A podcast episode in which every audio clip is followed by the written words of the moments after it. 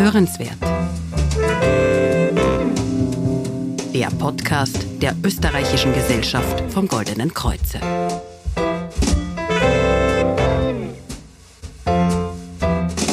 Unser Skelett besteht aus 206 Knochen. Damit sie stark bleiben und uns verlässlich durchs Leben tragen, brauchen wir Vitamin D. Dabei bildet unser Körper dieses Vitamin selbst. Sobald die Sonnenstrahlen auf unsere Haut treffen, beginnt die Bildung von Vitamin D in unserem Körper. Deshalb wird es auch das Sonnenvitamin genannt. Das Problem dabei ist, die europäische Bevölkerung bekommt übers Jahr zu wenig Sonne ab. Deshalb sind wir besonders in den Monaten von Oktober bis Ostern nicht ausreichend mit Vitamin D versorgt. Herzlich willkommen bei Hörenswert, dem Podcast der Österreichischen Gesellschaft vom Goldenen Kreuze. Mein Name ist Denise Seifert und in der heutigen Folge sprechen wir darüber, warum Vitamin D so wichtig für uns ist, welche Folgen ein Vitamin D-Mangel haben kann, aber auch, wie gefährlich eine Überdosierung ist. Dazu begrüße ich jetzt bei mir Ernährungswissenschaftlerin Sabine Bisowski. Frau Bisowski, was ist denn Vitamin D? Streng genommen ist es ja medizinisch kein Vitamin, sondern ein Hormon. Ja, das Vitamin D hat ein bisschen eine Sonderstellung unter den Vitaminen. Normalerweise müssen wir alle Vitamine über die Nahrung aufnehmen. Sie sind sozusagen essentiell. Und das Vitamin D können wir ja auch mit Hilfe von Sonnenlicht im Körper selbst produzieren. Ein weiterer Unterschied zu den anderen Vitaminen ist der, dass das Vitamin D 200 Gene in unserem Körper aktivieren kann. Also das unterscheidet sich auch von den anderen Vitaminen. Jetzt ist ja Vitamin D ein echtes Multitalent. Welche Funktionen in unserem Körper erfüllt es denn? Ja, gerade in den letzten Jahren ist man draufgekommen, dass das Vitamin D eigentlich in allen Organen und Geweben gewisse Vitamin D-Rezeptoren hat. Was bedeutet das? Man kann sich das so vorstellen, dass an diesen Geweben, an den Zellen Schlösser sitzen, Vitamin D-Schlösser. Und wenn jetzt die Zelle Bedarf hat, äh, dann kommt das Vitamin D als Schlüssel auf dieses Schloss zu, sperrt sozusagen die Zelle auf und dann geht's zack und da werden in dieser Zelle gewisse Funktionen aktiviert oder gewisse Abläufe in Gang gesetzt. Um ein Beispiel zu nennen, wenn wir eine Muskelzelle haben und da sitzt jetzt das Schloss vom Vitamin D, dann kommt das Vitamin D auf das Schloss zu und es geht zack und es kann in diese Muskelzelle Kalzium einströmen und damit kann der Muskel kontrahieren. Er kann entspannen und sich wieder anspannen. Und außerdem ist das Vitamin D auch für den Muskelaufbau notwendig. Wenn der Schlüssel in das Schloss hineinkommt, dann wird der Muskel dazu angeregt, neue Muskelfasern aufzubauen. Überhaupt zu bilden. Sie haben vorher das Kalzium erwähnt. Welche Rolle spielt denn Vitamin D bei der Kalziumaufnahme im Körper? Also das ist eine der wichtigsten Funktionen überhaupt. Das Vitamin D ist sozusagen einmal das Kalziumtaxi in den Knochen. Das Vitamin D holt das Kalzium aus dem Darm ab und führt sozusagen zum Knochen. Und wenn wir uns jetzt vorstellen, das Kalzium ist sozusagen der Ziegelstein, dann baut das Vitamin D diese Ziegelsteine richtig aufeinander, damit der Knochen dann stabil bleibt, wieder neue Knochenzellen gebildet werden. Das ist die Funktion von Vitamin D im Knochen, also ganz, ganz wichtig. Und es spielt hier auch noch wiederum die Muskulatur eine wesentliche Rolle, weil Knochen und Muskeln muss man ein bisschen immer in Kombination sehen. Eben, wie vorher gesagt, ist es wichtig, dass das Vitamin D in ausreichender Menge da ist, damit überhaupt Muskulatur neu gebildet werden kann. Es wird auch diskutiert, dass äh, das Vitamin D notwendig ist, damit der Sauerstofftransport in der Muskulatur gut funktioniert. Und das ist jetzt nicht nur für Sportler wichtig, sondern auch zum Beispiel für ältere Personen, die davon profitieren, wenn sie auch im Alter noch Muskelmasse aufbauen. Auch das funktioniert noch. Erwiesenermaßen, das wissen wir aus wissenschaftlichen Studien, ist es so, dass alte Menschen, die gut versorgt sind mit Vitamin D, weniger oft stürzen und sich dadurch auch seltener Knochenbrüche zuziehen. Und das ist ja ganz wichtig. Interessanterweise ist ja die Menge an Kalzium in unserem Körper ein Kilogramm. Also auf die 206 mhm. Knochen haben wir ein Kilogramm mhm. Kalzium im Körper. Welche positiven Effekte hat denn Vitamin D auf die Abwehrkräfte, aufs Immunsystem? Genau, das ist der, der, dritte Bereich, wo erwiesenermaßen das Vitamin D eine ganz wichtige Rolle spielt. Wenn man sich vorstellt, dass so ein Krankheitserreger jetzt plötzlich in den Körper eindringt und das Immunsystem muss diesen Krankheitserreger abwehren, dann aktiviert beispielsweise das Vitamin D die Fresszellen, die Makrophagen. Ohne dem Vitamin D wären die hilflos und könnten diesen Krankheitserreger nicht abwehren. Genauso wenn irgendwo im Körper eine Entzündung ist, da ist auch das Vitamin D gefragt, weil die entzündungshemmenden Stoffe, die Interleukine, werden ebenfalls nur aktiviert, wenn ausreichend eben diese Schlüssel an die Schlösser im Immunsystem eingepasst werden. Ich habe gelesen, dass Vitamin D auch für Diabetiker wichtig sein soll. Ja, da braucht es zwar noch mehr Studien dazu, aber wir wissen heute, dass die insulinproduzierenden Zellen ganz dringend Vitamin D brauchen. Und wenn es hier eine Unterversorgung gibt, dann kann das Insulin nicht so gut im Körper funktionieren, dann kann es nicht so gut den Zucker in die Zellen wegpacken. Und da wissen wir auch aus, aus Studien, dass zum Beispiel Menschen, die bereits einen Prädiabetes haben, also wo die Insulin wo das Insulin und, und der Blutzucker nicht mehr so ganz harmonisch arbeiten, dass die davon profitieren, wenn sie Vitamin D supplementieren. Und es konnte gezeigt werden, dass damit das Risiko dann letztlich an einem wirklichen Diabetes zu erkranken um 10 Prozent reduziert werden kann. Das ist schon relativ viel. Eine weitere positive Eigenschaft von Vitamin D ist auch, dass es sich äh, positiv auf den Blutdruck auswirkt, richtig? Ja, also überhaupt Herz-Kreislauf-Erkrankungen dürften auch positiv von einer guten Vitamin D-Versorgung profitieren. Wenn man sich vorstellt, der Blutdruck, ja, wird im, im Lot gehalten, aber auch unsere Gefäße profitieren von Vitamin D, weil es auch in den, in den Arterien am Beginn zu gewissen Entzündungen kommt. Das ist oft der Fall bei Herz-Kreislauf-Erkrankungen Erkrankungen, bei Diabetes, überall spielen da stille Entzündungen eine große Rolle. Und da hilft uns das Vitamin D, wenn wir ausreichend davon tanken, diese entzündungshemmenden Stoffe auszuschütten und damit eben auch bei Herz-Kreislauf-Erkrankungen einen positiven Effekt auszuüben. Ja, wir haben ja schon gehört, dass unser Körper selbst in der Lage ist, Vitamin D herzustellen mhm. mit Hilfe der Sonne, aber auch in der Nahrung ist es enthalten. In welchen Nahrungsmitteln findet sich denn Vitamin D? Naja, es enthalten zum Beispiel Fische oder Pilze oder auch Eidotter. Zwar kleine Mengen Vitamin D, die Fische etwas mehr, aber wenn man wirklich seinen täglichen Bedarf an Vitamin D damit decken wollte, dann müsste man dann schon sehr große Mengen essen. Also beim Fisch jetzt vielleicht nicht, aber Fisch ist jetzt kein Lebensmittel, das ich persönlich auch noch aus ökologischen Gründen empfehlen kann. Also man müsste ein Kilogramm Kabeljau, habe ich recherchiert, oder auch 2,5 Kilogramm Käse oder 50 Eier essen, und zwar täglich. Ja, beim, beim Lachs ist es schon ein bisschen weniger und bei der Forelle, aber es sind äh, zum Beispiel eben zwölf Stück Eier oder eben ein, ein Kilo Champignons. Also es sind Mengen, die wir einfach nicht schaffen und vor allem nicht jeden Tag. Ja. Das heißt, wir sind eigentlich schon auf die Sonne angewiesen oder wenn die Sonne eben ein Problem wird, dann müssen wir eben das Vitamin D auf anderen Wegen tanken lassen Sie uns noch ein bisschen beim Sonnenlicht mhm. bleiben. Wie lange muss ich an der Sonne bleiben, um meinen täglichen Vitamin D-Bedarf zu decken? Das kommt auf die Jahreszeit an. Das kommt auch darauf an, wie, wie stark meine Haut pigmentiert ist. Das ist nämlich interessant, dass Menschen, die eine dunklere Hautfarbe haben, das Vitamin D schlechter erzeugen können in der Haut. Aber so im Durchschnitt brauchen wir im Sommer zwischen 5 und 15 Minuten bei unbedeckten Armen und unbedecktem Gesicht und im Frühling ungefähr so 10 bis 25 Minuten.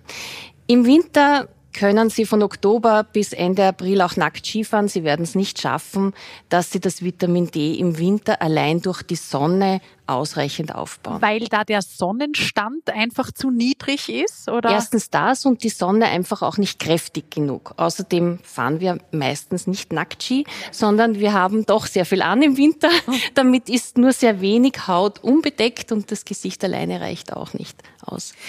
Das heißt aber jetzt, wenn ich das richtig verstanden habe, bin ich in den Hochsommer- oder Sommermonaten, wenn ich da jetzt eben Oberkörper oder Arme unbekleidet und auch das Gesicht nicht verhüllt habe, äh, da kann ich dann schon meinen Vitamin D-Bedarf ausreichend decken. Naja, die Sonne ist kein Garant dafür, dass wir alle das Vitamin D ausreichend aufbauen. Es gibt Menschen, die haben offensichtlich ein Problem damit, ausreichend Vitamin D, auch wenn die Sonne scheint und auch wenn sie viel an der Sonne sind, können sie nicht die nötige Menge aufbauen. Da gehören dazu zum Beispiel Menschen ab 65, weil die Haut einfach im Alter nicht mehr so fit ist und auch nicht mehr so viel äh, Vitamin D dann in der Haut produziert werden kann. Sie sprechen was ganz Wichtiges an. Es ist ja tatsächlich so, dass unsere Haut die Fähigkeit verliert, im Alter Vitamin D zu bilden. Und was dazu sicherlich auch noch kommt, ist, dass ältere Menschen aufgrund der eingeschränkten Mobilität dann auch nicht mehr in solchem Ausmaß draußen sind. Also das ist ein bisschen das Henne-Ei-Prinzip.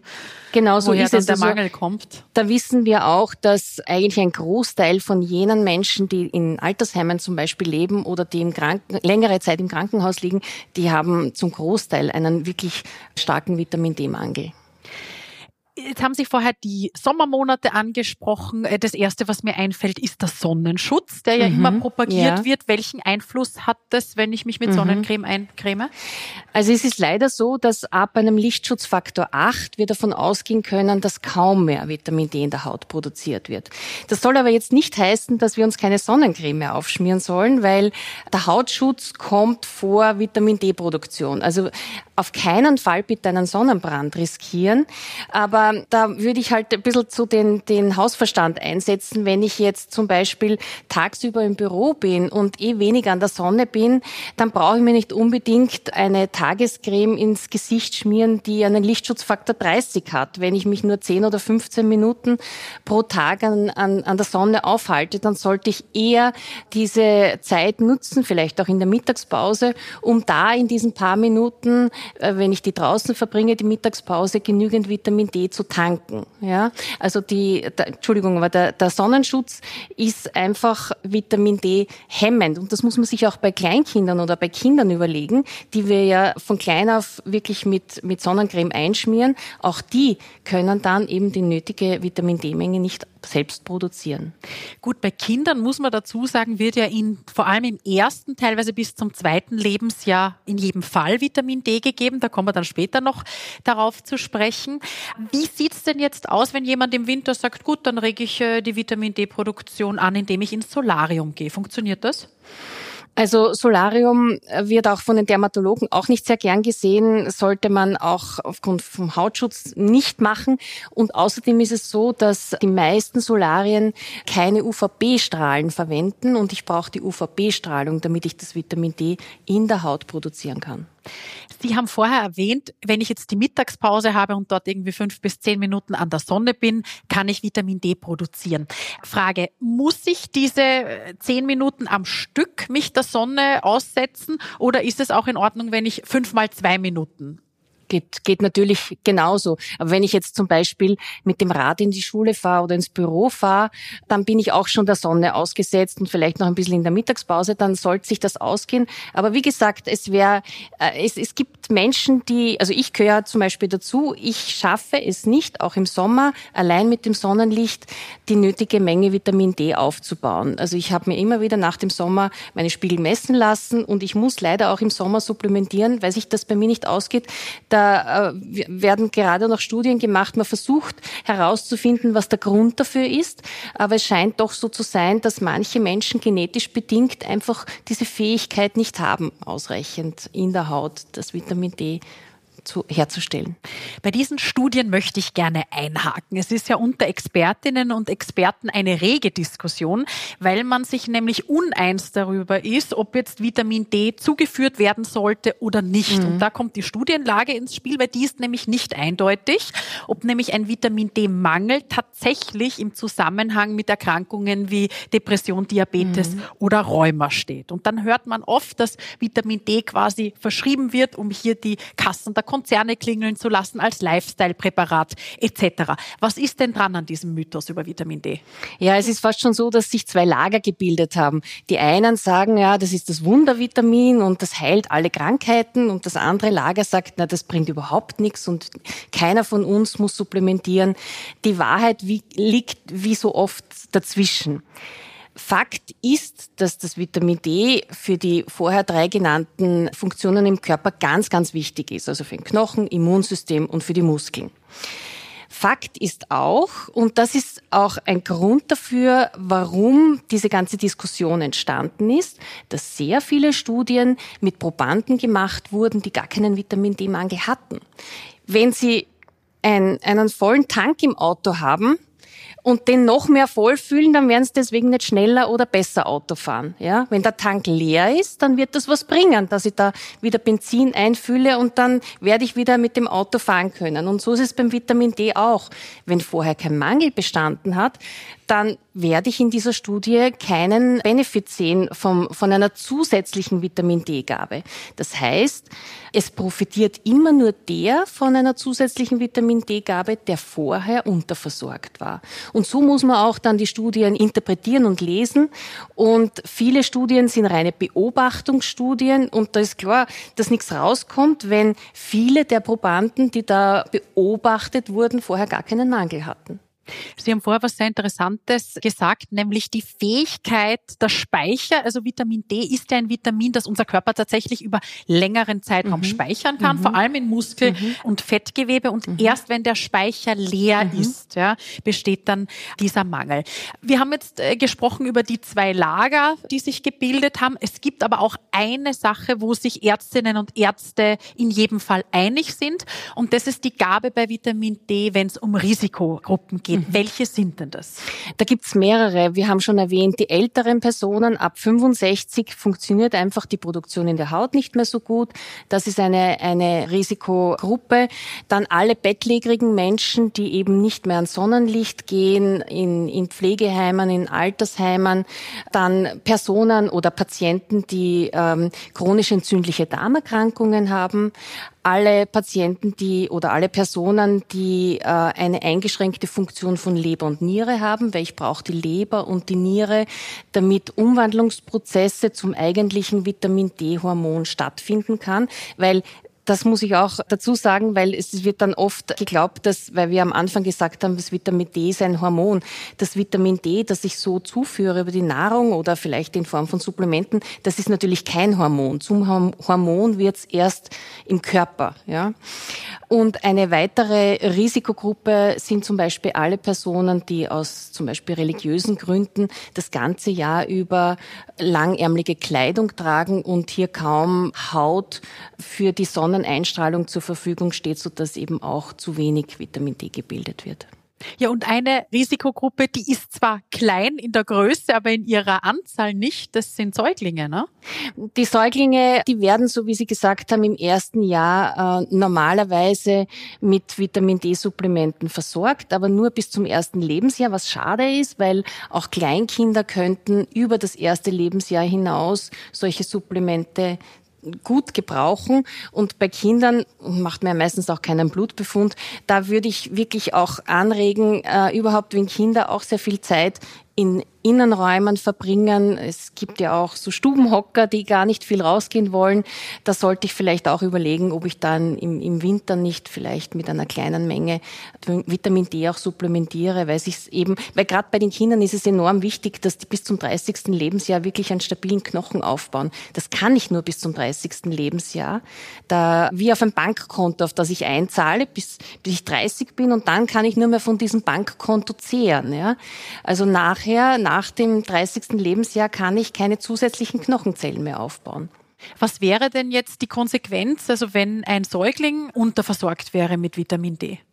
Das Vitamin D ist ja gerade bei Säuglingen ganz wichtig, damit der Knochen hart wird, weil der ist ja am Anfang relativ weich bei den Säuglingen.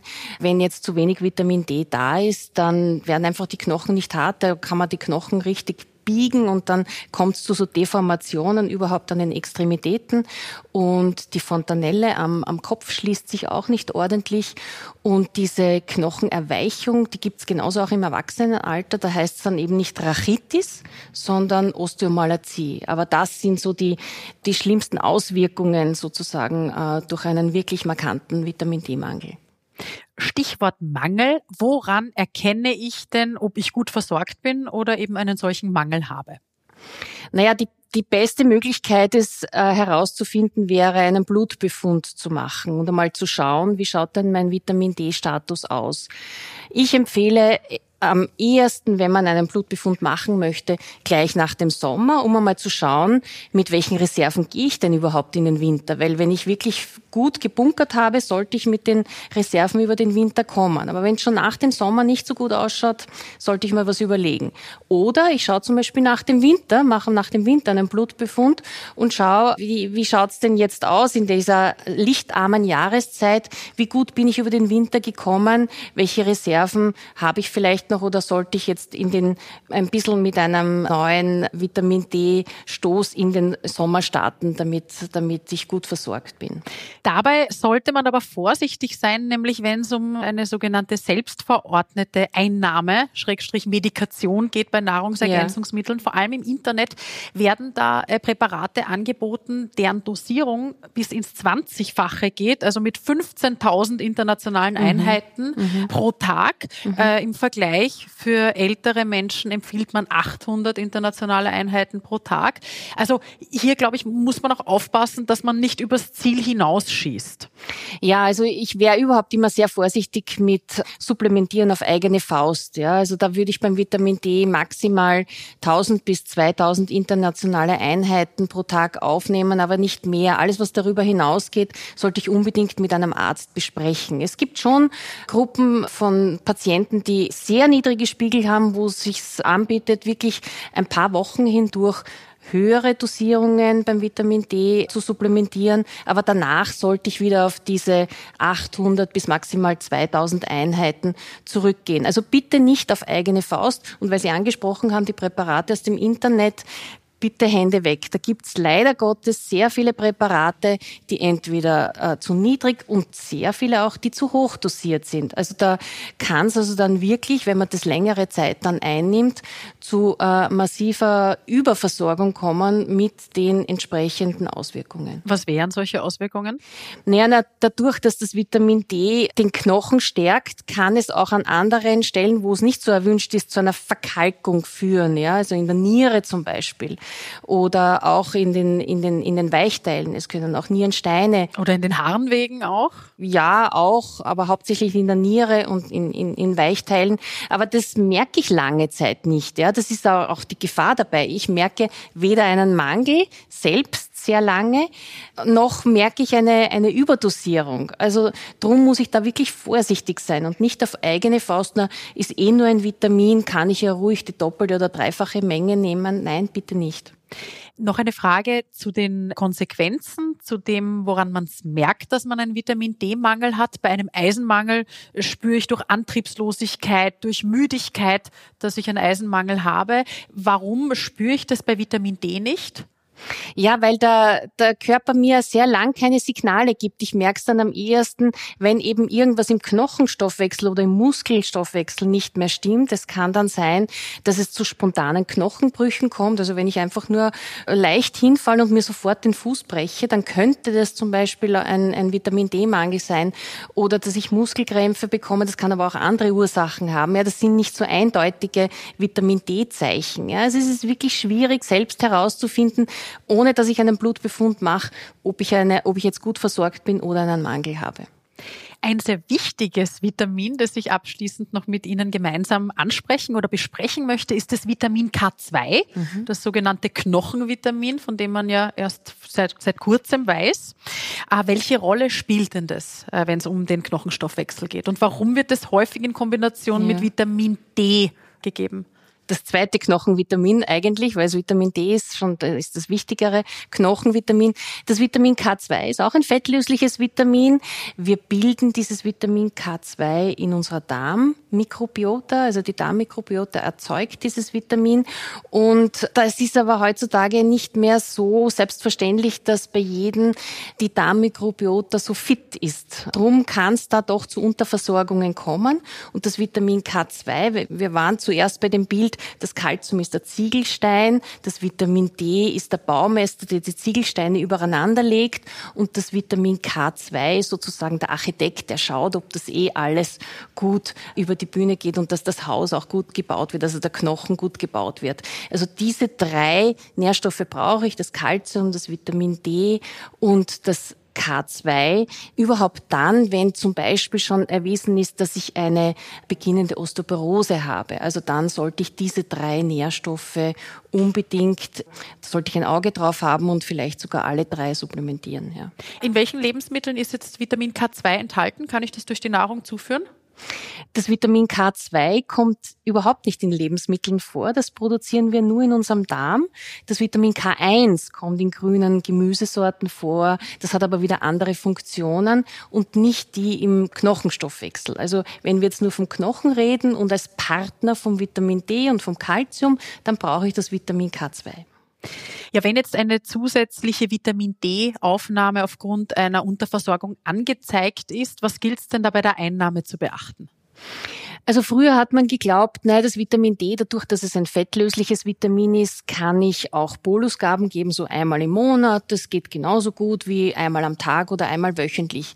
Wir wissen heute aus den Studien, dass diese Bolusgaben einmal im Monat nicht so genauso effektiv sind wie diese einmal täglichen Mengen oder einmal wöchentlich. Also ich würde empfehlen, das Vitamin D mindestens einmal wöchentlich zu nehmen oder eben täglich zu nehmen. Wenn ich das Vitamin D und das K2 miteinander kombiniere, dann kann ich auch einmal wöchentlich supplementieren. Wenn aber jetzt zum Beispiel, wenn ich ein Präparat nehme, wo auch noch andere Mikronährstoffe drinnen sind, wo zum Beispiel noch Kalzium drinnen ist oder wo Magnesium drinnen ist oder wo Eisen drinnen ist, dann sollte ich das wirklich jeden Tag nehmen, weil äh, die anderen Nährstoffe eben nicht so gut gespeichert werden können wie das Vitamin D. Wenn mir jetzt mein Arzt eine zusätzliche Einnahme empfiehlt, empfiehlt? Ist es da besser zu den Mahlzeiten oder zwischen den Mahlzeiten? Also es kommt darauf an, welches Präparat ich jetzt bekomme. Es gibt schon Präparate, die kann ich auch zwischen den Mahlzeiten zu mir nehmen, weil sie schon in Fett gelöst sind. Und ansonsten würde ich einfach mir den Tagesablauf anschauen, wenn ich zum Frühstück eher dran denke, dass ich dieses Vitamin D zu mir nehme, dann eignet sich wahrscheinlich das Frühstück am besten und ansonsten ist jede andere Tageszeit äh, für die Einnahme auch okay. Wie gesagt, einmal täglich oder einmal wöchentlich. Vitamin D ist zweifellos wichtig für unseren Körper und gleichzeitig müssen wir den Körper immer auch im Ganzen in seiner Einheit betrachten und unserem Körper nur das zuführen, was er tatsächlich benötigt. Ähnlich wie bei einem Auto, da schauen wir ja auch genau wann und womit wir den Tank befüllen. In der nächsten Folge sprechen wir über ein Thema, das vielen von uns sauer aufstößt, nämlich über Reflux. Die nächste Folge erscheint am 15. Dezember. Die heutige Folge zum Nachhören und Weiterleiten finden Sie auf der Homepage unter www.oeggk.at slash podcast und natürlich überall, wo es Podcasts gibt. Ich freue mich über Ihren Kommentar und wenn Ihnen die Folge gefallen hat, dann abonnieren Sie uns. Das war Hörenswert, der Podcast der Österreichischen Gesellschaft vom Goldenen Kreuze. Mein Name ist Denise Seifert und ich freue mich aufs nächste Mal und wünsche Ihnen bis dahin alles Gute und vor allem Gesundheit.